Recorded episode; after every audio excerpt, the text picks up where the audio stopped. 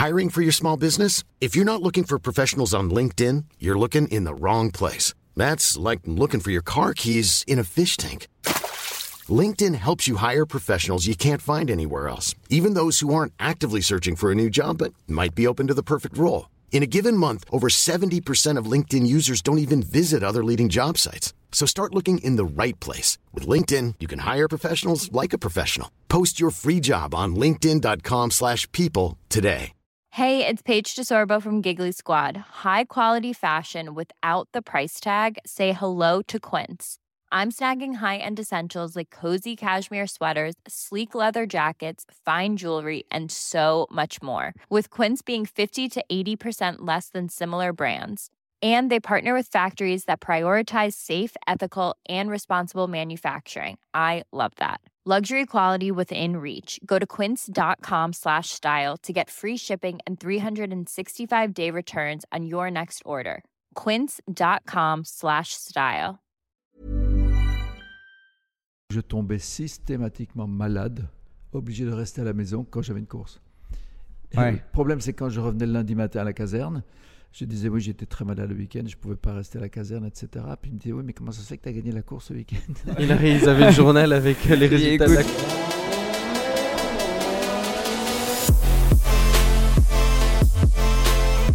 Bon, bah vous, vous bougez un peu dans tous les sens. Hein. Euh, c'est c'est busy. Hein. en ce moment, ouais. Ça n'arrête pas. Ouais, ça c'est le moins qu'on puisse dire. Ouais.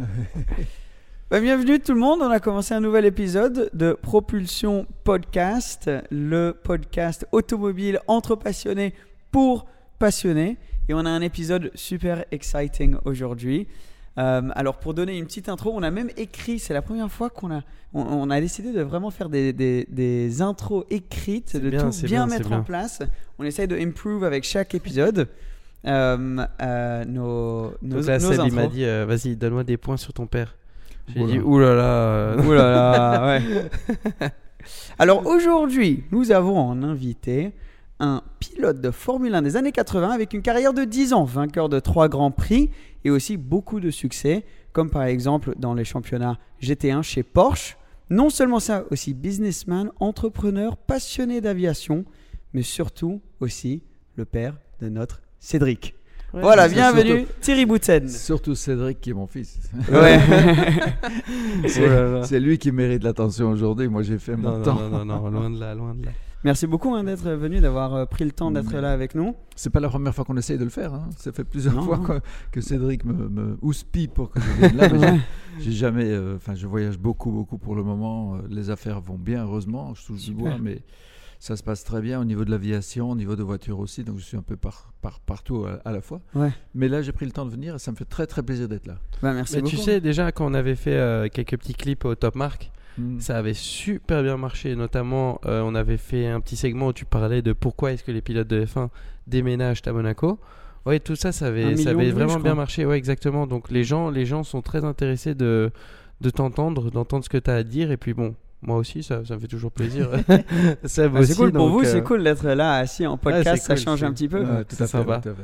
Et nous, on s'est vu euh, enfin plusieurs fois maintenant, mais j'ai entendu tellement d'histoires à travers euh, à, travers Cédric. On va on va on va discuter un peu de, de tout euh, aujourd'hui. Bon, il y a tellement de choses dont on dont on pourrait parler, mais j'ai envie de commencer un petit peu euh, au début euh, de, de ta carrière dans le sport automobile, parce que enfin Cédric m'a expliqué, mais je pense que c'est très intéressant pour beaucoup des, des personnes qui nous écoutent. Tu as eu une carrière un peu euh, qui a commencé d'une manière euh, euh, un peu particulière, parce que tu as quand même fait tes études. C'est ça justement. Euh, avant de Ah, rentrer en Formule 1. C'est- En fait, en fait j'ai quand on demande à ma maman, Ouais. elle me dit que j'ai commencé ma vie professionnelle quand j'avais 3 ans. Et Quand j'avais 3 ans, j'ai dit je veux devenir pilote de Formule 1. Et Ok. Donc pour elle, c'était marqué. Donc c'était ça, et puis c'était ça et rien d'autre. Et puis j'ai grandi petit à petit, euh, comme tout le monde, et arrivé vers l'âge de 12 ans, j'ai essayé de faire des, suivre des cours de pilotage. Mais là, on m'a répondu c'est impossible en Belgique parce qu'il faut avoir une licence pour rouler sur un circuit. Et pour avoir la licence, il faut le permis de conduire. Donc il faut attendre Compliqué. 18 ans. Il faut attendre 18 ans. Donc j'ai dû attendre, attendre, attendre. Et puis quand je suis arrivé à, à 18 ans, j'ai tout de suite euh, passé mon permis de conduire. J'ai eu ma licence et j'ai commencé à, à apprendre à rouler sur un circuit en fait. Donc c'est là que ça a commencé. Mais le grand mais, c'est que mon père m'a toujours dit je veux bien que tu fasses du sport auto, mais tu dois avoir un diplôme en poche. Et donc, euh, je me suis mis à étudier en même temps, en parallèle, je dirais presque. Euh, je, d'un certain côté, je, j'étais- je- je préparais les voitures de course, je n'avais pas d'argent pour le faire, donc je préparais ma voiture de petite voiture de Formule Ford que, que j'avais louée pour, pour faire quelques courses la première année. Je la préparais moi-même et puis j'allais rouler, euh, j'allais rouler le ok. dimanche, j'allais rouler le, le dimanche comme ça. Euh, avec, ces- avec cette voiture-là. Deuxième chose très importante dans, ma, dans mon début de carrière, c'est que pour, quand, quand je suis arrivé au bout de, de- de- de mes études d'ingénieur, j'avais une thèse à faire, ou un, un projet, un projet à faire. Et je me suis dit, pourquoi ne pas tenter de préparer un moteur de Formule Ford moi-même, euh, Ah, en prenant le règlement existant, en essayant d'aller à la limite du règlement dans tous les points possibles et imaginables pour sortir le meilleur moteur euh, possible. Et donc j'ai fait ça. Ça. On a passé le moteur au banc. Il avait euh, quelques chevaux de plus que les moteurs existants. Donc je l'ai mis dans ma voiture de course. L'année suivante, j'ai fait 18 courses. J'en ai gagné 15 avec mon moteur. Donc, euh, 15 sur 18, ça c'est du. donc, ça m'a permis, ça. m'a permis moi de vraiment de, de, de m'élancer, de, de, commencer ma carrière. Là, je me suis dit, si j'arrive à gagner là, si avec tout ce que j'ai fait pour, pour y arriver, c'est que j'ai peut-être un futur dans le sport auto. Quelque et là, j'ai là, j'ai commencé à vraiment y croire. Quoi. Et surtout ce côté d'avoir euh, euh, fait toi-même ce moteur, de comprendre le côté mécanique derrière, c'est super important parce qu'un pilote, il y a le côté bien sûr, donc euh, le talent de pilotage, de pilotage en lui-même, mais c'est aussi le côté mécanique, surtout je pense dans les années 80, peut-être encore plus qu'aujourd'hui. Enfin, je sais pas, tu, me diras, mais c'est. c'est- une époque où il n'y avait pas encore d'ordinateur, hein, personne n'avait d'ordinateur, donc on devait tout, euh, tout, tout travailler avec la tête, avec le corps, sentir la voiture, expliquer aux ingénieurs euh, son comportement, ce qui allait, ce qui allait pas, ce qu'on voudrait faire à la voiture. Il y a- c'est un gros, gros travail euh, commun entre les ingénieurs et les, pilotes. Et moi, j'ai adoré ça. J'ai vraiment adoré ça parce que côté engineering m'a beaucoup int- intéressé et côté mécanique m'intéresse encore toujours aujourd'hui. Je suis là. Dès que j'ai le temps, je bricole un peu sur les voitures, je change des moteurs, je change des boîtes de vitesse, je fais des, transformations comme ça. Ça m'a- ça m'amuse beaucoup, ça me, plaît beaucoup et c'est quelque chose que j'ai en moi qui est toujours resté et qui, à mon avis, va rester jusqu'à la fin. Ouais, mais ça c'est super. Et Cette relation ouais, entre l'ingénieur et le pilote, euh, quand, on débute dans le sport auto, qu'on le regarde comme ça à la télé, on ne réalise pas à quel point ça peut avoir un, effet euh, sur le, classement final.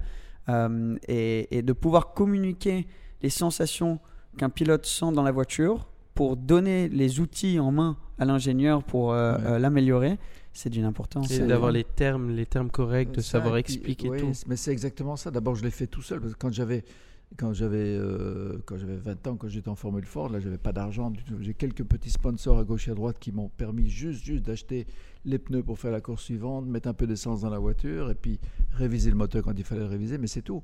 Donc euh, je faisais tout moi-même, j'avais pas de mécanicien, j'étais seul à bord. J'avais juste une personne qui venait m'aider pendant les week-ends de course quand elle était libre, mais sinon je faisais tout moi-même, tout tout. hein. Ça, c'est super. Parce qu'on voit, on voit plus, ça, ça a tellement changé.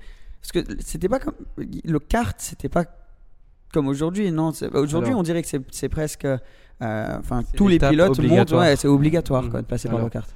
De, de mon temps, c'était très différent parce qu'on avait un exemple en Belgique qui était François Goldstein. Il était champion du monde, je ne sais pas combien de fois en karting. Et j'avais 13-14 ans à l'époque. Et euh, donc tout le monde l'admire en Belgique. Il est passé à la voiture. Et la voiture, ça n'a absolument rien donné. Donc moi, je me suis dit, ça ne sert à rien de faire du kart parce que si je fais du kart, je serai nul en voiture. Donc je préfère attendre et faire la voiture tout de suite et puis progresser là-dedans. Et euh, bon, j'ai- commencé tard, c'est vrai, j'ai commencé à 18 ans quand euh, les autres commençaient bien avant dans le karting, etc. Mais ça m'a ça m'a pas désavantagé beaucoup. hein. Bah, Le choix était bon, disons. Le ça résultat était là, quoi. Le résultat était là. Le- le- le- mais j'avais pas le choix. C'était Ouais, c'était pas un choix. Non, c'était là comme ça et puis de toute façon ça marchait pas. euh, D'après ce que j'avais vu, ça marchait pas. Donc je me suis inspiré de ça et, et voilà. Et combien de temps Donc, euh, ça commence vraiment à 18 ans. Combien de temps avant ensuite la Formule 1 Alors, J'ai fait non, à 18 ans, j'ai commencé ça en faisant mes études, donc Ouais. c'était euh, vraiment un Intense. part- part-time job. Euh, j'ai fait mon service militaire aussi. En Belgique, j'ai fait 10 mois de service militaire après Ouais, les ça, études, c'était. Tu, dois raconter un peu l'anecdote euh, de, de, de tes week-ends au service militaire. Ah oui, en fait, je- je- le service militaire, je le faisais dans une caserne qui n'était pas trop loin de la maison. Donc je tombais systématiquement malade, obligé de rester à la maison quand j'avais une course. Et Ouais. Le problème, c'est quand je revenais le lundi matin à la caserne, je disais, oui, j'étais très malade le week-end, je ne pouvais pas rester à la caserne, etc. Puis il me disait, oui, mais comment ça se fait que tu as gagné la course ce week-end?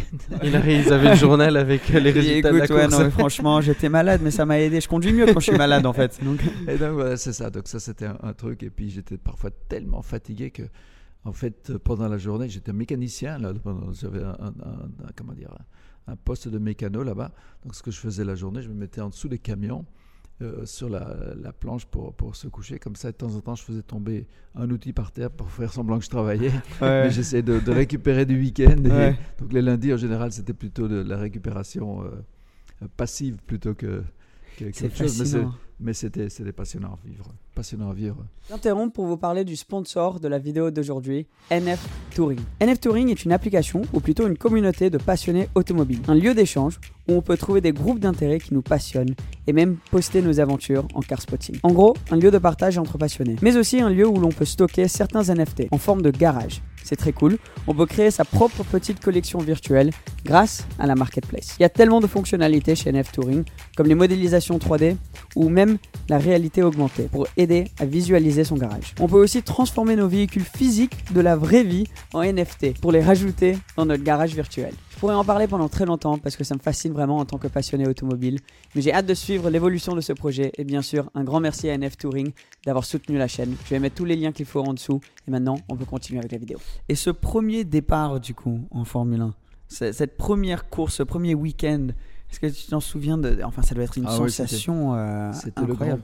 En fait, j'avais fait des courses de Formule 3, j'avais fait des courses de Formule 2, j'avais gagné, gagné pas mal de courses, des courses d'endurance aussi. Et euh, arrivé au Grand Prix de Belgique, c'était vraiment, c'était mon premier Grand Prix en fait, le Grand Prix de Belgique. En plus, En le Grand Prix de 80 Belgique. En euh, 83. c'est ça. ça n'a été possible que parce que euh, pour débuter en F1, bon, tous les pilotes doivent soit avoir un gros sponsor derrière eux, soit avoir une grosse fortune. J'avais aucun des deux.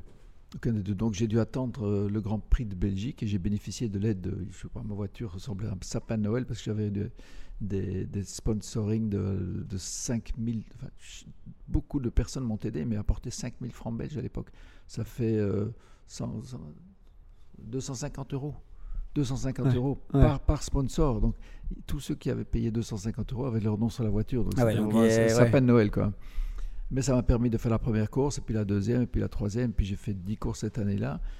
Et j'ai eu de très bons résultats. J'ai été très souvent premier de la catégorie des moteurs euh, atmosphériques, ce qui m'a permis de continuer et de signer un contrat pour l'année suivante.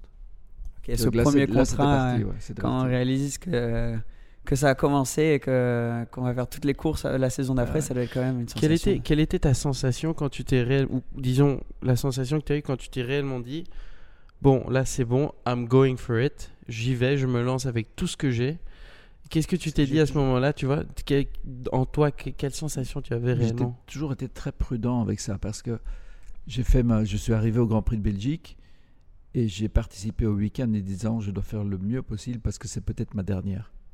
Mhm. Et puis ma deuxième course, je me suis dit je dois faire le mieux possible, c'est peut-être ma dernière parce que j'avais pas d'argent pour continuer, j'avais l'aide de, de beaucoup de monde, mais j'avais pas les moyens financiers que pour pouvoir financer une saison. Donc je dépendais vraiment de mon résultat. Et donc il fallait absolument que je fasse le mieux possible, que j'ai pas d'ennui mécanique, que pas de- que je fasse pas d'erreur, pas de sortie de route, pas de tête à queue, ne pas pas brûler un pneu au freinage par exemple, des choses comme ça. Il fallait que je roule suffisamment vite que pour être euh, compétitif et suffisamment prudent pour pas casser la voiture. Donc c'était vraiment du fine tuning entre les deux. Et Ouais, ça- mais, mais ça a marché, ça a marché très très bien.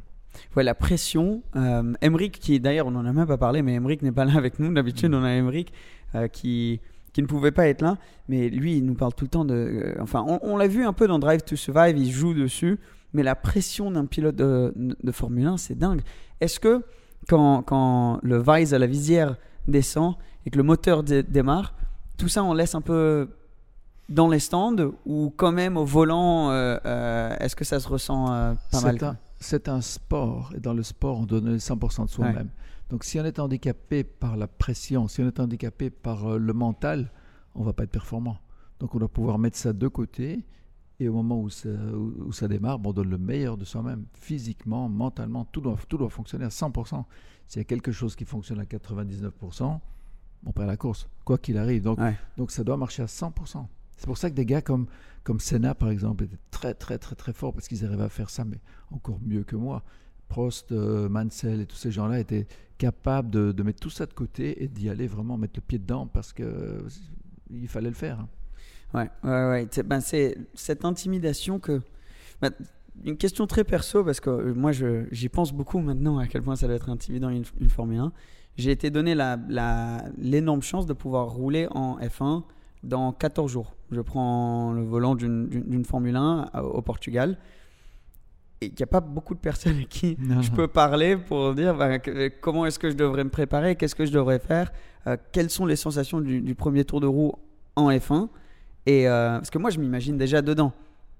Euh, la position qui est particulière, quand le moteur démarre, le bruit, les vibrations. C'est très impressionnant, mais tu dois bien te dire une chose, c'est que tu te feras plus de mal en allant trop vite qu'en allant trop doucement. Donc, Ouais. donc, il faut construire petit à petit et augmenter la vitesse petit à petit. Si Ouais. tu vas aller vite tout de suite, tu es dans le, dans le bac à sable ou dans le mur, ça c'est clair. Donc tu dois commencer, faire un tour doucement, puis un peu plus vite, puis un peu plus vite, puis un peu plus vite, pour connaître ce là où tu vas. Si tu vas aller trop vite, tu es dans l'inconnu complet, et puis là ça va être, euh, ça va être foutu. Donc vas-y bien prudemment, doucement au début, puis plus vite, puis plus vite, puis plus vite. Et là, tu vas en profiter un maximum parce que tu auras acquis euh, des connaissances que tu n'obtiens pas si tu pars trop vite euh, immédiatement. Quoi, hein. Donc, Ouais, voilà. piano, piano, au début, il n'y a pas de honte à rouler doucement. Non, mais c'est justement ça. Euh, Mais il y a de la honte de planter la voiture. hein. Exactement, Exactement. exactement. La voiture, si elle est plantée, elle est plantée. Tandis que si tu roules doucement, mais tu peux continuer à rouler, rouler, rouler, et à la fin, tu iras vite. Mais tu seras maître de ce que tu fais. Tu vois, c'est très, très important ça. Mm. Ouais, ça c'est. Ben, justement, j'ai la chance que j'ai roulé en F4 avant pour, euh, pour apprendre bien le circuit, etc. Là, je fais du simulateur, tout. Mais euh, cette sensation de conduire euh, euh, une Formule 1, enfin, je, je, je peux même Ouais. pas imaginer. Et, Et- et quand Cédric a dit que, que tu venais, je me suis dit, c'est mon opportunité, Ouais. je vais voir si. Prends bien, prends bien tes repères, tu vois. Essaye que les choses aillent doucement quand tu roules. Même si tu roules à 300 à l'heure en ligne droite, essaye de voir que tout passe doucement dans ta tête. Tu regardes bien où sont les, les points de, de- de freinage. Tu freines au panneau 200 mètres la première fois. Même si on peut freiner à 100 mètres. Ouais. Tu freines à 200, puis à 175, puis à 150, Pour puis à ressentir la 140, pédale, ouais. puis 130, tu vois. Et tu dois construire ta vitesse et pas rentrer dans le mur. Ouais, ça c'est. le- Et le Mm. côté physique, parce que, enfin, on m'a dit au niveau du cou, tout ça. euh, moi, c'est une que- 2011 ça- que je vais rouler, donc. Vous, euh, vous avez moins de, de. Je pense que vous aviez quand même moins de G et tout ça Non, que, qui se prennent aujourd'hui. 4, 4G, 4G et demi. Ouais, quand même. Ouais, ouais. Puis quand tu vois les temps, il y a des circuits, par exemple, quand tu vois Estoril, ah pas Estoril, à- en, Hongrie, j'avais fait la pole en une 17 et quelques, et aujourd'hui il tourne en une 14, une 15, en pole, Ouais. en pole et en course il tourne en, une- il tourne en une 20, tu vois. Ouais. Donc il y a, en, en 1990, on roulait aussi vite qu'aujourd'hui. ouais, Donc euh, les forces centrifuges sont à peu près les mêmes. hein. ouais, ouais. Mais pourtant, Cela tu dit, regardes tu des as- caméras embarquées, ça a l'air beaucoup plus violent aujourd'hui, euh, même comparé à il y a, il y a- il y a quelques années. Quoi. Ça Ouais, dépend. mais hein, ça regarde, dépend. regarde un peu, regarde bien, tu, regarde. Ah non, mais vous, vous là, en termes de violence, il n'y avait rien de plus que vous. hein, je veux dire, exactement. on regarde regarde vos vidéos, vous êtes là, euh, tout, tout, comme tout, ça, et tout puis on, conduit- bouge. on conduisait d'une main aussi. hein. Exact, avait ouais, le ouais. changement de vitesse à faire aussi en manuel. Donc, mais euh, Mais c'est vrai que c'est pas pareil. Conduire à une Non, main, et ça se mais- voit plus sur les caméras de, de, de votre période parce que elles étaient moins stabilisées. Les caméras aujourd'hui, on regarde, c'est impressionnant, on voit que ça va vite. stabilisées. Mais c'est impressionnant Ouais. si on connaît le circuit et tout ça. Ouais. La vraie caméra tu qui vas te- rouler à Estoril là? Non, Portimao. Portimao, ok. J'allais dire Estoril, c'est très très dur pour le coup, vraiment très très dur parce qu'il y a tous les virages qui font des demi-tours relativement vite. Portimao, c'est plus simple, donc Il y a beaucoup de, de, de tu montées et n'auras de pas, trop descentes. de, donc. t'auras pas trop de soucis avec le, avec le coup. J'allais dire, la seule, bras, la non. seule caméra qui aujourd'hui te donne un peu la sensation du gaz, c'est la caméra qu'ils ont mis dans le casque. Enfin, la caméra visu- euh, des yeux. Mm. Ça, tu, tu comprends que le gars il regarde à gauche, à droite, euh, il a la tête qui bouge tout le temps, que c'est c'est assez violent. Mais les caméras embarquées aujourd'hui, oui, c'est très stabilisé. Chez vous, c'était euh, c'était génial à voir. caméras, Moi, ouais. moi, je regarde ces caméras embarquées, c'est c'est incroyable. Magnifique. les caméras, elles étaient, même, elles étaient fixées sur le châssis. Ouais. Elles étaient même pas. euh, Et vous, vous pas le temps de, de changer de vitesse d'une main, en même temps d'insulter l'autre pilote qui te Ouais. laissait pas passer. C'était c'était tout. On euh. restait gentleman. hein. Jamais, jamais j'ai fait ça. Mais euh, ben, justement, rester gentleman, il y avait une, une bonne ambiance, j'ai l'impression. euh, euh, Ah, enfin, c'était il y a génial. toujours, mais vous étiez En tous fait- potes, quoi. hein, En fait, en fait, il y avait deux grands prix le week-end. Il y avait la course, d'une part, où euh, tout le monde essayait de gagner, bien sûr, mais le grand prix le plus important, c'était après. Parce qu'en fait, après le, Grand Prix s'est terminé, on se précipitait vers l'aéroport où on avait notre avion qui attendait. On sautait dans l'avion, on arrivait à l'aéroport de Nice, on prenait l'hélicoptère pour, arriver à Monaco. On avait rendez-vous tous à, une pizzeria qui s'appelait le, Roma, euh, avenue Princesse Grace. Et c'était le dernier des pilotes qui arrivait qui payait l'addition. Mais non. Mais non. Il y, avait, il y avait moi, il y avait Senna, il y avait le Boruto, il y avait Piquet, il y avait un peu tout le monde, euh, Capelli, il y avait euh, enfin, beaucoup, Stefano Modena, etc. Donc on était tous là en train de se battre et de temps en temps même on trichait. Parce que en arrivant à l'aéroport, si moi j'arrivais plus tôt que les autres à l'aéroport, je téléphonais à la tour de contrôle en me faisant passer pour le pilote de l'avion du voisin, donc de, de Piquet ou n'importe qui, en disant on a un problème, on doit retarder notre départ, donnez-nous un créneau un peu plus tard.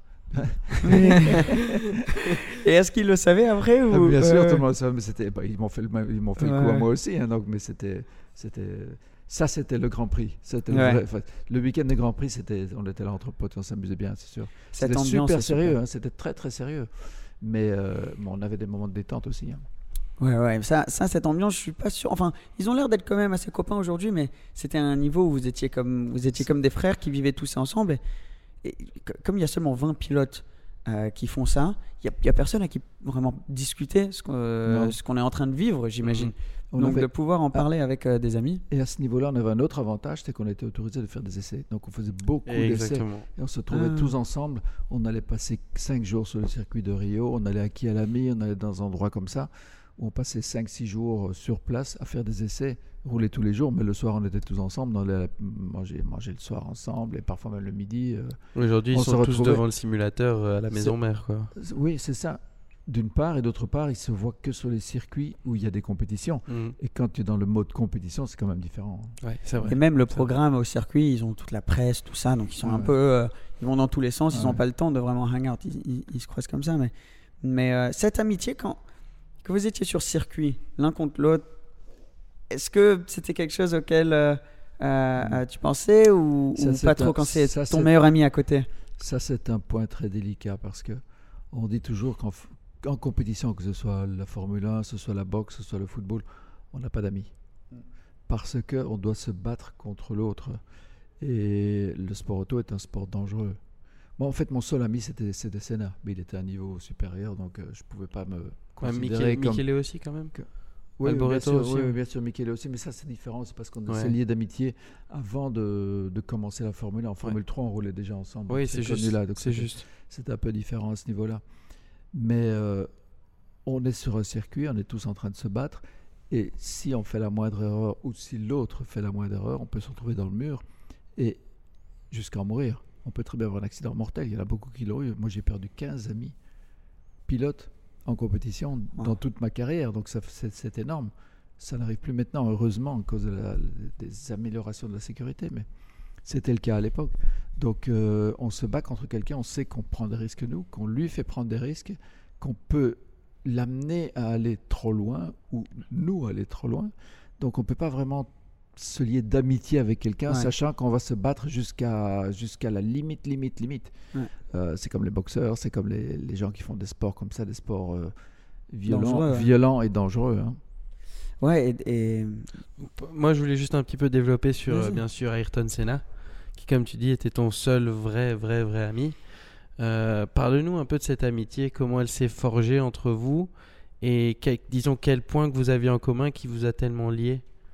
En fait, on s'est retrouvés en, en 1985. Moi, je l'ai rencontré en 84 parce qu'on s'est battu à Détroit comme des chiffonniers. Ouais. Il avait, moi, j'avais une Arrows qui marchait pas bien, lui, il avait une Tolman qui marchait pas bien. Et on s'est battu comme des chiffonniers. Et puis après la course, on dit tiens, moi je suis Senna, moi je suis Boutsen. Et puis on s'est on s'est dit bonjour comme ça. On s'était jamais vu avant, euh, sauf dans les briefings, mais c'est tout. Et puis euh, en 85, on s'est retrouvés par hasard tous les deux à l'île Maurice, entre le Grand Prix du Mexique et le Japon. On avait fait un stop là pour se reposer entre les deux Grands Prix et, pour récupérer un petit peu du décalage horaire.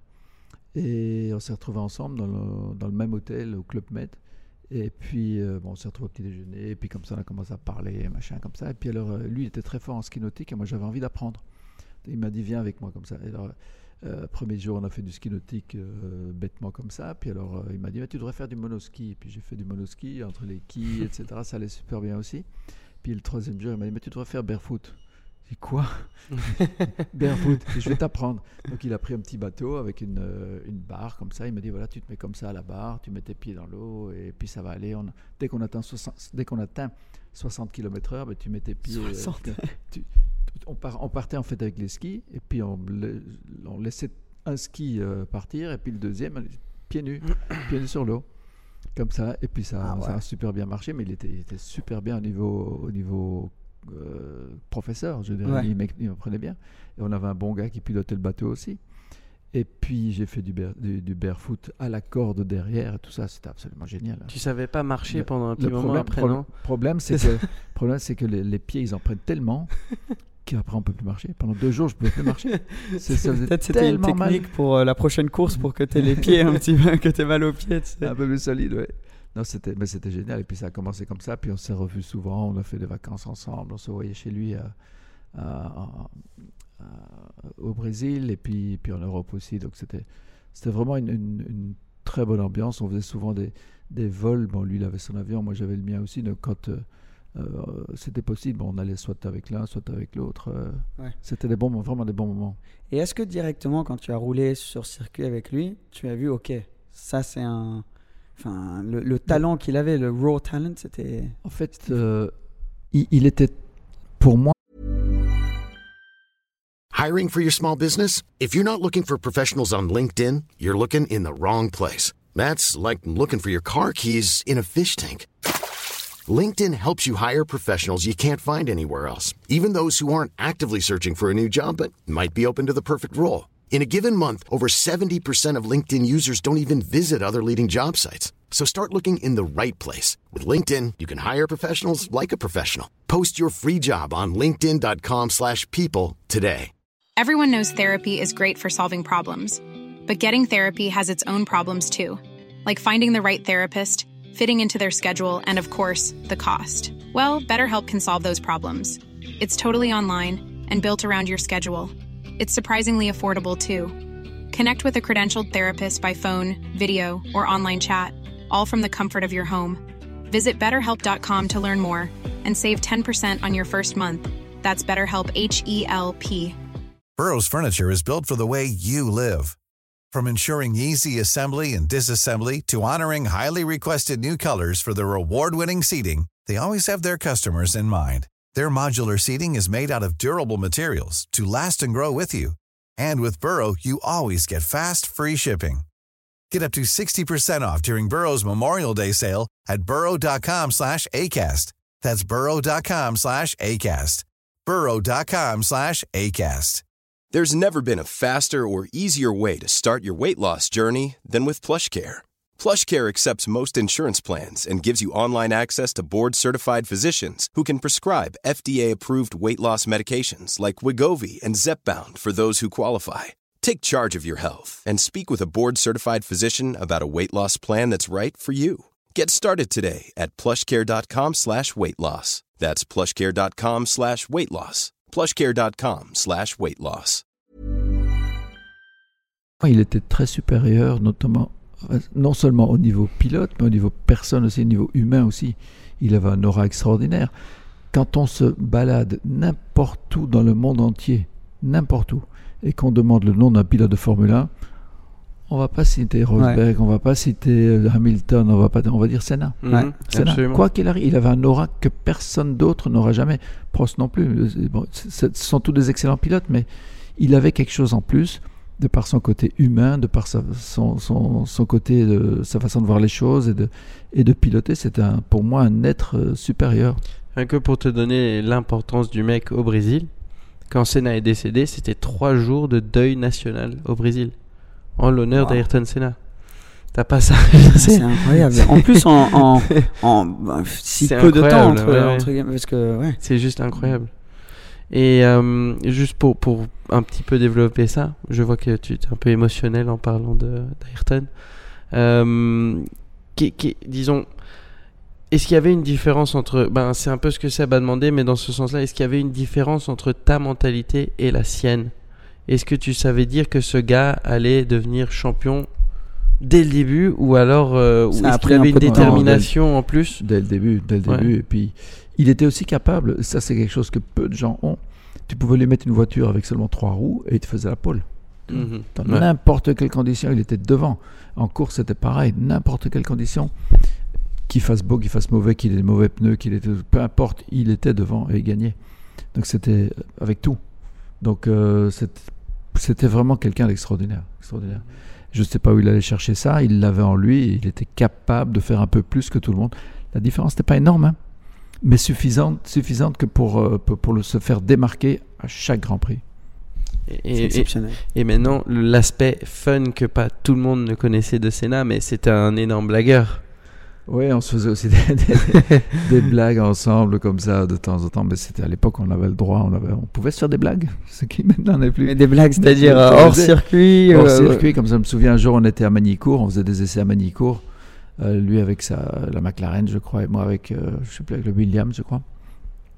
Et on était dans le même hôtel, un petit hôtel près du circuit, comme ça. Il y avait toute une rangée de sapins qui étaient dans des espèces de grands bacs devant le. Mais des sapins qui étaient hauts, qui faisaient 5-6 mètres de haut, quoi. Et pendant le. Je suis arrivé le soir tard, comme ça, après lui, j'ai attaché sa voiture avec des cordes au sapin.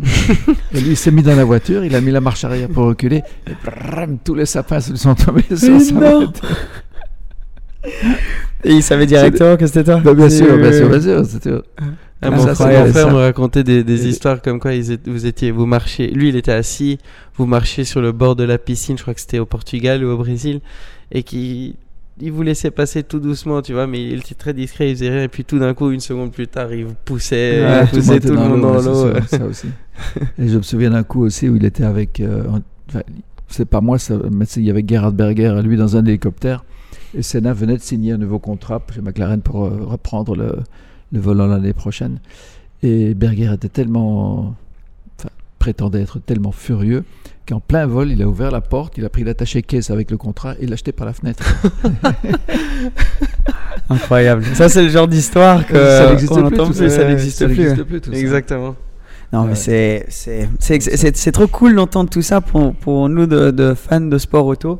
Euh, une, une autre question que je voulais aussi euh, euh, te demander, c'est on a parlé de ce, ce premier Grand Prix, euh, mais aussi cette première victoire a dû être quand même quelque chose de Oui, et je l'attendais depuis un bon bout de temps, c'est là, parce que j'avais déjà été en tête plusieurs fois des Grands Prix, notamment le- la première fois c'était au Grand Prix du Mexique avec la Benetton en 1987. Et là je me suis dit, tiens, j'ai la bonne voiture, je peux y arriver. Malheureusement, je suis tombé en panne électrique euh, euh, à mi-course et j'ai dû abandonner. Mais euh, à partir de ce moment-là, je me suis dit, bon, je pense que j'ai ce qu'il faut pour gagner un Grand Prix. Et puis il a fallu vraiment les circonstances qui ont fait que, que j'y suis arrivé. Parce que Grand c'est très mental, hein, c'est très le- la- cette confiance, on le voit aussi. Enfin, il y, a- il y a tout qui va dedans, mais il y a aussi ce, ce- ce côté mental, même avec les pilotes d'aujourd'hui. On a l'impression que après cette première victoire, ça fait limite passer Mais un petit toujours cap. la, Et- toujours la plus difficile, c'est la première. hein. Mm. Une fois qu'on l'a fait, on l'a fait, on sait qu'on l'a déjà fait, donc on peut la répéter. Mais c'est plus facile de répéter quelque chose que de le faire pour la première fois. C'est toujours dans, dans, dans, dans tout, en fait. hein. Et du coup, il y en a eu trois. Donc ça, c'est la trois, bonne ouais, nouvelle, il y en a eu plusieurs après. Deux Disons que t'en as eu, t'en as, bah, les trois ont été ultra compliqués. Deux Ah, sous la pluie torrentielle. Ah, je veux dire, à, à mes dépens, j'ai toujours été un petit pilote belge. Ça veut dire pas, beaucoup, pas, pas de support de, de la pays, du, du pays. Il n'y avait pas de pas d'industrie et tout ça, donc pas de sponsor. Donc euh, j'ai dû me battre avec mes qualités de pilote. Je n'avais que ça à présenter aux gens. Euh, et et j'ai perdu le volant chez Williams parce qu'il y a un gros sponsor qui voulait que Mansell soit là. Et, pas- et- Ah oui, et ouais. moi, petit belge, je n'avais plus droit à la parole. Donc euh, c'est très politique. c'est- hein. Et ça, c'est- c'était l'année C'est où les grosses finances. C'est les grosses finances qui gèrent ça et on le voit maintenant aussi. C'est un sport où les stars sont des stars et restent des stars. Et puis parce que personne ne veut se séparer des stars, même s'ils sont moins bons que ceux qui sont derrière, mais tant qu'ils sont le, la, le- comment dire, la dénomination de stars, Ouais. ils sont là. hein. Ouais. Mais aujourd'hui, par exemple, on voit, on voit que il y a eu, ça c'est totalement vrai ce que tu dis, mais par exemple, l'exemple Ricciardo. Ricciardo, c'est une énorme star aux États-Unis, en tout cas, il est, il est perçu comme, Drive grand et to tout. Survive. ouais. Et M- McLaren a quand même pris la décision de, de- de terminer son contrat et de faire entrer un petit jeune comme Piastri, qui a de l'espoir et qui, qui, qui montre beaucoup de promesses. Donc, à la limite, il y, a, y a- y a quand même un peu de. Enfin, c'est sûr que Ricciardo, il amène du sponsoring aussi. Hein. Il faut que les résultats suivent aussi. Mhm, mhm. Tu vois, si tu gagnes pas, c'est pas bon. Si tu gagnes pas des courses, t'es- t'es- t'es- t'es- tu seras automatiquement remplacé. Ça, C'est c'est sûr quoi que- qu'il arrive. Ouais, Une star avec Et les c'est- résultats, Et c'est quand bon. Mansell revient en 91 euh, après toi, c'est sûr que il... bon, c'est une voiture que tu avais aussi beaucoup que aidé à. j'avais développé, que j'avais complètement développé. Donc, il a hérité de, ce que, de, de mon travail de, d'ingénieur et de pilote d'essai, de metteur au point, etc. Il a hérité de tout ça. Il a gagné le championnat du monde. Que je pense j'aurais pu gagner si j'avais été là. Mais c'est un, c'est un, c'est un sport, oui, mais c'est un business aussi. Et malheureusement, il y, a, il y a beaucoup d'argent en jeu. Et c'est l'argent qui, bien souvent, fait la différence. Ouais, c'est vrai que c'est c'est euh, c'est extrêmement politique la Formule 1. Je le réalisais pas en étant simple euh, spectateur comme ça, et maintenant en, en- en discutant avec quelques personnes, je, je, je vois à quel point il faut bien jouer ses cartes. Il faut avoir le package total, il faut avoir donc ce sponsoring, il faut avoir les résultats avec la presse, il faut être euh, aimé, une star Mhm. comme tu dis. Absolument. Donc, euh, euh, et c'est très particulier la Formule 1. Même en style de conduite, parce qu'ensuite tu as eu la chance de rouler dans d'autres voitures, d'autres catégories, énormément d'autres d'autres voitures. Quelle est la différence entre la F1 et d'autres catégories que, que tu as eu la chance de rouler? C'est, euh, je dirais, la Formule 1, tu, tu es vraiment dans le sommet du sport avec toute euh, la partie engineering, la partie compétition, la partie marketing, la partie euh, politique, Financement. politique, etc. Et tout est très important. Dans les autres courses, dans les courses d'endurance que j'ai fait, j'en ai fait beaucoup. Je l'ai fait euh, au début de ma carrière de F1. J'ai dû arrêter parce que j'ai, quand je suis passé chez Benetton, mais avant ça, j'ai fait beaucoup de, beaucoup de courses. J'ai gagné le championnat du monde avec l'écurie Brun, euh, le championnat du monde de groupe C en 86. Et j'ai gagné des courses comme les 24 heures de Daytona, les, 24, les, les 1000 km de Spa, les 1000 km de Monza, etc. Mais c'est plus, plus familial. Il y a plus de. à l'époque, il y avait un constructeur, deux constructeurs. Il y avait Porsche, il y avait Lancia. Et beaucoup, beaucoup de voitures privées, mais qui étaient exactement les mêmes que les voitures d'usine. Et c'était c'était plus familial. C'était c'était vraiment une très, très bonne ambiance là-dedans. Et, et beaucoup de pilotes euh, professionnels, mais pas que. Et, et ceux qui n'étaient pas que professionnels étaient très, très bons aussi. Ouais. Donc j'ai vraiment pris beaucoup de plaisir à faire ça.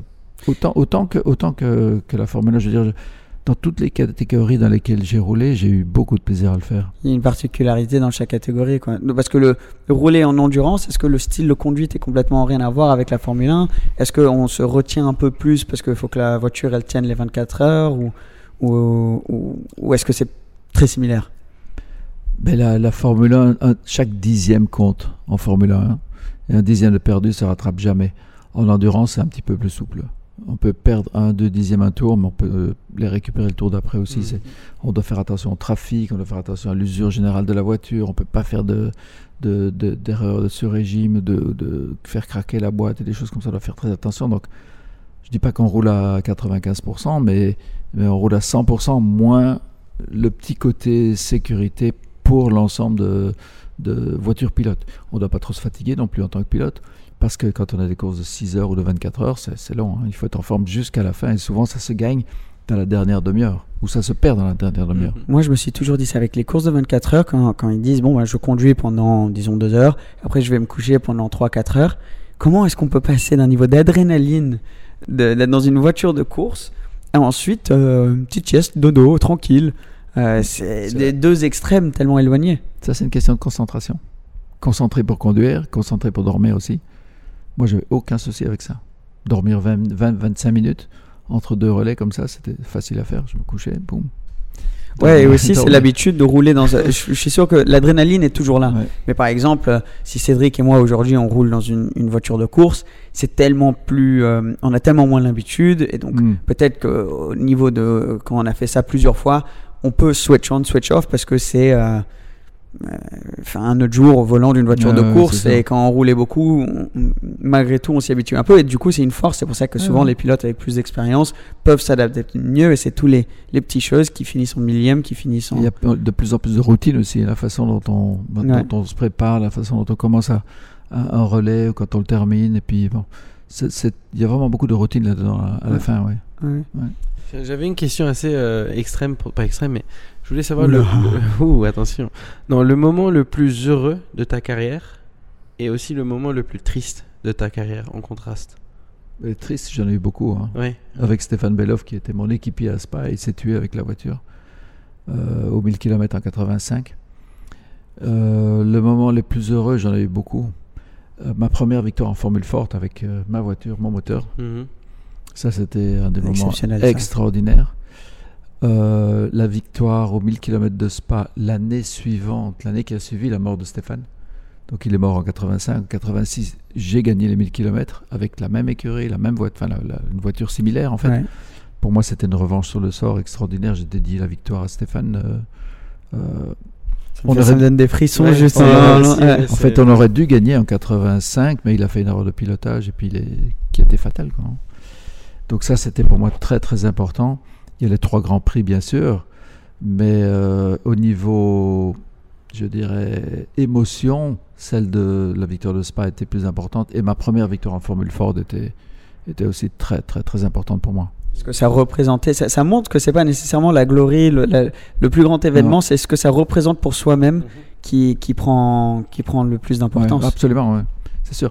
Je dis ça avec le recul, hein, parce que quand on gagne, on dit c'est toujours celle-ci qui est la plus importante. Mais quand euh, bon, j'ai arrêté depuis quand même pas mal d'années, et puis euh, avec le recul, je pense que pour moi ces deux victoires-là ont été euh, les plus marquantes émotionnellement dans ma dans ma vie. Et, tu dis, transition parfaite, que tu as arrêté depuis plusieurs années. D'un point de vue extérieur, en ayant discuté un peu, j'ai l'impression qu'il y a un peu ces- cette deuxième vie qui vient après la vie de businessman, la vie de Thierry Boutsen, l'aviation, tout ça. Il y a, il y a la carrière auto, euh, certes, mais ensuite une, une, comme une deuxième carrière qui a suivi, qui est, a tout autant de, de, de succès. Et, euh, et com- comment est-ce que, est que tu avais déjà pensé pendant la carrière de course ou c'est venu naturellement? C'est tout à fait par hasard. En fait, je vis de mes passions. J'ai la passion pour les voitures, j'ai la passion pour les avions. J'ai appris à piloter quand j'avais 21 ans, je crois. Et puis j'ai commencé à me déplacer avec des petits avions monomoteurs au début, et puis des bimoteurs. Et puis euh, je suis passé quand j'avais un petit peu gagné un petit peu d'argent, j'ai acheté un jet pour, me, pour aller euh, de course en course, et, etc. C'est une passion et j'avais aucune idée de ce que j'allais faire après m'être arrêté de, de rouler. Et euh, L'arrêt l'arrêt est venu aussi un peu. euh, oui, mais la- oui. Tu savais que tu allais arrêter bientôt, mais en même temps, c'était. Tu, tu... Ça a été assez soudain avec l'accident que tu as eu au Mans. Tout à fait. Tout à fait. Mais j'avais décidé d'arrêter à cette course-là. Et J'ai eu l'accident à cette course-là. Donc c'était pour moi, c'était de toute façon obligatoire de m'arrêter. Mais euh, ce que je veux dire, c'est que j'ai euh, commencé la- ma deuxième carrière professionnelle dans l'aviation tout à fait par hasard. J'avais déjà moi-même fait quelques transactions pour moi-même d'acheter, de vendre des avions comme ça, en passant d'un tout petit, un peu plus gros, puis plus gros, etc. Et j'ai eu une demande de, de Heinz Harald Frentzen, le, le pilote de F1, euh, qui voulait acheter le même avion que le mien, que celui que j'avais à l'époque. Et, mais il ne savait pas du tout où aller le chercher, comment faire, etc. Donc j'ai dit, Hum, m'occupe de tout. Je l'avais fait pour moi. Et c'était le même avion, donc je connaissais bien ce type d'avion-là. Et ça s'est bien passé immédiatement après ça. J'ai Keke Rosberg qui est venu chez moi, qui m'a dit j'ai une citation, là je voudrais le vendre, et puis je voudrais acheter un avion. Il y a Mika qui voudrait. Mika qui était son Un, pilote protégé. Qui voudra acheter un avion aussi, donc euh, tu peux nous trouver ça. Et puis j'ai Michael Schumacher qui m'a demandé pour vendre son avion aussi. Donc j'ai fait 3-4 transactions comme ça, et puis je me suis dit, mais pourquoi pas? Pourquoi pas? Ça me plaît bien de faire ça, ça me plaît bien de le faire pour les autres. Je sais comment ça marche, j'ai pas beaucoup d'expérience, mais j'ai une expérience pour moi-même, donc je vais le faire pour eux comme si c'était pour moi, sachant que je n'avais pas le droit à l'erreur, mais vis-à-vis de moi-même non plus. euh, si on fait une erreur dans, dans un type d'avion, dans une, ça peut être fatal aussi. C'est- Ah, c'est sûr, c'est sûr. donc je- il fallait faire les choses bien ou pas du tout. J'ai décidé de les faire, de les faire bien. Ouais, et ça aujourd'hui, donc, euh, quand on a 20, euh, 25 ans après, on a vendu euh, 415 appareils Ah, dans, wow, ok. dans 72 pays.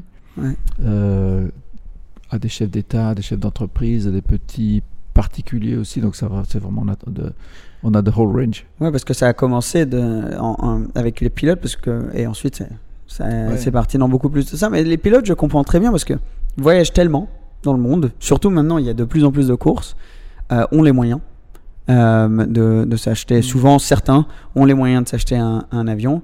Et euh, donc, tu cum- cumules les deux. Et donc, c'était la, la, la, la, la- la trampoline parfaite pour entrer dans ce business. pour. Exactement, mais je l'ai fait.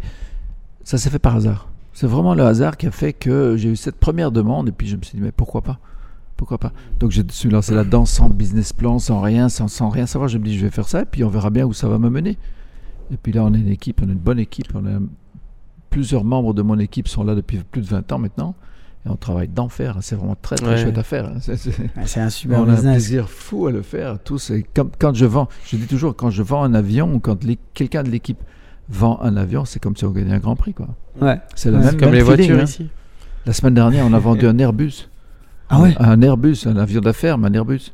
Waouh. Donc c'est- Et ça, oui, j'avais vu, je connaissais les Boeing Business Jet. Boeing, c'est J'en pareil. avais entendu sûr. parler, un, mais les peu avant, un peu avant, on a vendu un Boeing aussi. Donc on fait the whole range, on fait du petit citation avec 4 places passagers Ok. jusqu'à Boeing, BBJ, Boeing ouais, Business, Jet, Business Jet et, Ah. et Airbus Corporate Jet, des choses comme ça. J'espère un jour devoir t'appeler, enfin devoir, vouloir, pouvoir, pouvoir plus euh, t'appeler pour. Je te ferai un bon prix. va. Ah super, nickel, merci. Fois deux, juste pour toi. Ouais, voilà. Mais euh, j'ai vu, euh, rien à voir, mais j'ai vu Ver- Verstappen s'est acheté un avion il y a son, son logo sur le côté. Ah ouais. Ouais. Euh, Ah, lui, il avait les, les couleurs de son casque sur l'avion. Ah, ça c'est Ah, cool. Ça, c'était cool. Ça c'est cool. J'ai pas de photo ici d'ailleurs, je devrais en mettre une. De, de- Ouais, Ouais. pas faux. Bah, justement, en parlant d'ici, bah, donc euh, il y, a, il y a le nom de, de- votre nom à tous les deux sur le côté ici, mais donc alors ça, le nom Boutsen, aviation, il y a euh, Boutsen Design, Boutsen, Boutsen ici qui est le projet euh, de plus de Cédric. On a mais- Racing en Ouais. Belgique aussi. En fait, j'ai eu un très grave accident en 99. Mhm. Et j'étais très très gravement blessé à l'époque. J'étais paralysé des jambes, j'avais les côtes qui étaient rentrées dans les poumons, j'avais une épaule cassée, c'était bien, bien arrangé. Et euh, j'ai eu un espèce de blocage à l'époque vis-à-vis de la voiture, vis-à-vis du sport auto, vis-à-vis de tout ça. Je ne me suis plus du tout intéressé aux courses. Je regardais plus les grands prix, ça m'intéressait plus du tout. J'avais vraiment une casse. Il y avait une casse qui était mise en, en stand-by là, comme ça. Un événement comme ça, ça choque. Et, hein. euh, ouais, ouais. Et petit à petit, dans les années 2015, ça commençait à se. Bon, il y a une petite lampe qui s'est rallumée comme ça euh, et qui m'a fait repenser aux voitures. C'est à ce moment-là que je me suis réintéressé à la F1. Bon, il y avait Nico qui avait Nico qui était qui se battait contre contre Hamilton et je trouvais ça assez euh, excitant. J'étais un fan fou de, de Nico Ouais, une bonne, ayant bonne couru, ayant couru contre son père également en, en F1. Donc pour moi c'était sympa à voir, mais de plus en plus je me suis, un- je me suis je- comment dire euh, Réintéressé là-dedans. quoi. réintéressé, et un petit peu réintégré au milieu de Ouais. l'auto. Et euh, il y, a, il y a un peu plus de trois ans maintenant, j'ai eu l'occasion de vendre une Ferrari Formula 1 à, mon premier client, une Ferrari de 2010. Et, euh, et puis il a voulu une deuxième, puis une troisième, une quatrième voiture. Puis là aussi, ça- en fait, ça a commencé un peu comme dans l'aviation. C'était- Le hasard a fait que euh, les clients sont venus chez moi avant que moi, que moi j'aille les chercher. Et, et je me suis dit, bah, pourquoi pas? Et à ce moment-là, je me suis dit, ah, euh, bon, Cédric, il est en train de gamberger dans son coin, d'abord aux États-Unis, puis en Suisse, etc. Il s'intéresse beaucoup aux voitures, mais pourquoi pas le faire ensemble? Et puis à ce moment-là j'ai dit, Cédric, Franchement, j'ai- c'est beau. besoin, de- hein. j'ai besoin de toi. mais c'est beau de j'ai pas- voir la, J'ai pas le temps de m'en occuper comme il faut. j'ai- Enfin, de- de- je le fais comme il faut, mais je n'ai pas le temps de suffisamment de temps que pour euh, pour euh, pour, pour dédier mes journées à ça. Ouais. J'ai- l'aviation à, à gérer aussi. Donc l'un dans l'autre, euh, Cédric m'a porté une grande aide et puis petit à petit on grandit et on, s'apporte des idées. Moi je donne mon expérience du business, lui il donne il a, il a d'autres qualités qui font que les deux matchent bien. Bah, nous, en tant qu'amis, on est très fiers. On, on le dit souvent avec Emric, c'est très cool de, de, de voir les, les steps, euh, que ce soit une vente ou juste les idées que, que tu puisses avoir et d'avoir cette euh, relation père-fils. euh, c'est c'est vraiment une force et la manière que vous avez réussi à le faire, c'est c'est super. Et, et, et, et comme tu as dit, il y a, y a le côté expérience, mais aussi Cédric, tu vas amener la compréhension de, de plus, par exemple, les réseaux sociaux. sur les, les toutes dernières voitures qui sont peut-être sorties, tout les ça. podcasts aussi. Les podcasts, voilà. Voilà, Donc, il y a- exactement. il y, a plein de choses comme ça. Et je trouve que vous faites une, une super équipe, donc il n'y a aucune bien, raison pour laquelle ça euh, ça continue pas à marcher aussi bien que ça, ça, l'est déjà. Et je suis très content parce que bon, j'ai fait beaucoup de choses dans ma vie, des choses importantes, etc. Et c'est bien que quelqu'un puisse euh, être là et me seconder pour plus tard, dans 5, 10, 15, 20 ans ou 50 ans, quand j'aurai, j'en aurai marre, ben, il prendra le relais. hein. Ouais, Entre ouais, autres. Non, voilà. Et il va le rendre encore plus grand et plus, euh, plus beau que ce Oh, il que, ce que ça comme, l'est déjà. c'est- déjà beau comme on, on- on- on a une bonne entente, on bosse bien, euh, Ouais. tu vois, genre c'est pas, il y a, y a pas d'aspect. on euh, progresse tous les jours. c'est ça. dire, moi, je, je, je me suis pas lancé là-dedans en disant je connais tout, etc. Je- non, non, je pars petit comme ça pour voir un peu comment ça se passe et puis amener Cédric là-dedans et puis le laisser grandir avec, avec tout ça. C'est C'est ce plus faut. important que moi de grandir là-dedans. J'ai- Bon, des, des- des voitures, j'en ai fait un bon tour, encore que ceci soit tout à fait différent de ce que j'ai fait par le passé. Mhm. Mais euh, c'est plutôt lui qui, qui doit éclore Ouais, ouais. et se développer là-dedans. Quoi. Ah ouais, c'est sûr. Mm. Et cette relation, enfin moi, ça m'affecte particulièrement parce que j'ai travaillé avec ma, ma maman, enfin qui, euh, quand j'ai commencé à faire YouTube, etc., qui a vu que je savais faire des vidéos YouTube, le reste autour, tout ce qui est côté financier, euh, euh, comment gérer tout ça, etc. Elle est venue, elle m'a aidé beaucoup. Et avoir une relation entre parents et enfants dans le travail, il y a les, les difficultés, mais euh, contrairement à ce que beaucoup de personnes disent, ils regardent ça, ils se disent c'est risqué, etc. On va voir. En tout cas, pour moi, ça, ça nous a débloqué tout une, un, un nouvel aspect à notre relation qui est encore euh, euh, plus spécial aujourd'hui. Euh, ce côté d'être au courant de tout ce qui se passe dans ma vie, non seulement personnelle, mais aussi professionnelle, de se comprendre et pouvoir être complètement ouvert avec tout, c'est vraiment spécial. Je vous, je vous le souhaite, je suis sûr que vous le faites. Mais donc, du coup, ouais. il y a les difficultés, mais. Ah, il me raconte pas tout. hein. Non, Mais, mais, te te dire honnêtement, par rapport à ça, c'est vrai que au début j'étais un petit peu appréhensif. Ouais. Euh, naturellement, enfin, tu sais pas comment ça va se passer ou quoi, mais enfin, avec toi, je- mon, mon père a toujours été, enfin, dès le début, il a été super vraiment euh, là pour m'aider, pour me, pour m'épauler si jamais, si jamais j'avais une question ou deux ou quoi.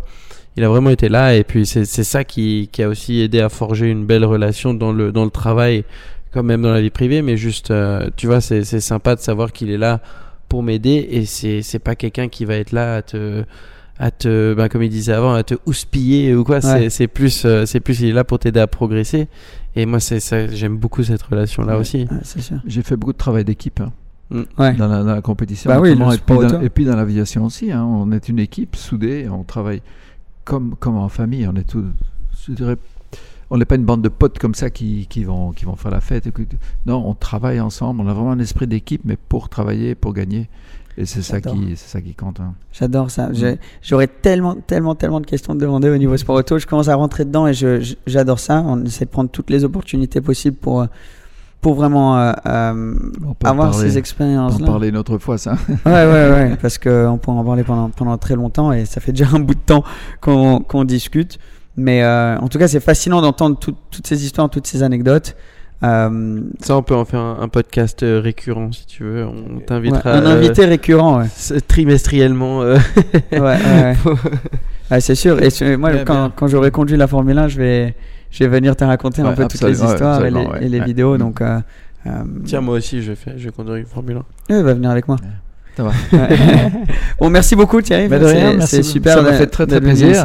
Très plaisir. Ça fait longtemps qu'on en parle et puis ça fait longtemps Ouais. qu'on a essayé. Et puis c'est très bien, super. Merci beaucoup. Bah, bien sûr. Et, et tout le monde beaucoup, qui de plaisir, écoute. beaucoup de plaisir à le faire. Et j'espère que ça, ça va intéresser beaucoup de monde, euh, toutes ces bêtises. Je pense nous je aussi, oui, non, c'est sûr, c'est sûr. Et en tout cas, merci à tout le monde d'avoir écouté. Si tu écoutes encore, c'est que tu as écouté jusqu'à la fin. Merci énormément. On est dispo sur Spotify, sur Apple Podcast, sur Deezer, sur TikTok, sur Instagram Reel, sur YouTube. On est de partout. Moi, c'est Seb. Là-bas, on a Cédric.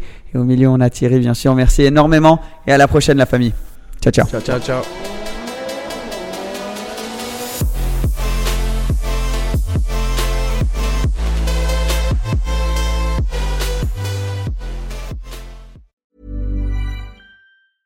Hey, it's Paige DeSorbo from Giggly Squad. High quality fashion without the price tag. Say hello to Quince. I'm snagging high-end essentials like cozy cashmere sweaters, sleek leather jackets, fine jewelry, and so much more. With Quince being 50 to 80% less than similar brands. And they partner with factories that prioritize safe, ethical, and responsible manufacturing. I love that. Luxury quality within reach. Go to quince.com slash style to get free shipping and 365 day returns on your next order. Quince.com slash style. Imagine the softest sheets you've ever felt. Now imagine them getting even softer over time. That's what you'll feel with Bowl and Branch's organic cotton sheets. In a recent customer survey, 96% replied that Bowl and Branch sheets get softer with every wash. Start getting your best night's sleep in these sheets that get softer and softer for years to come. Try their sheets with a 30-night guarantee. Plus, get 15% off your first order at bowlandbranch.com. Code BUTTERY. Exclusions apply. See site for details.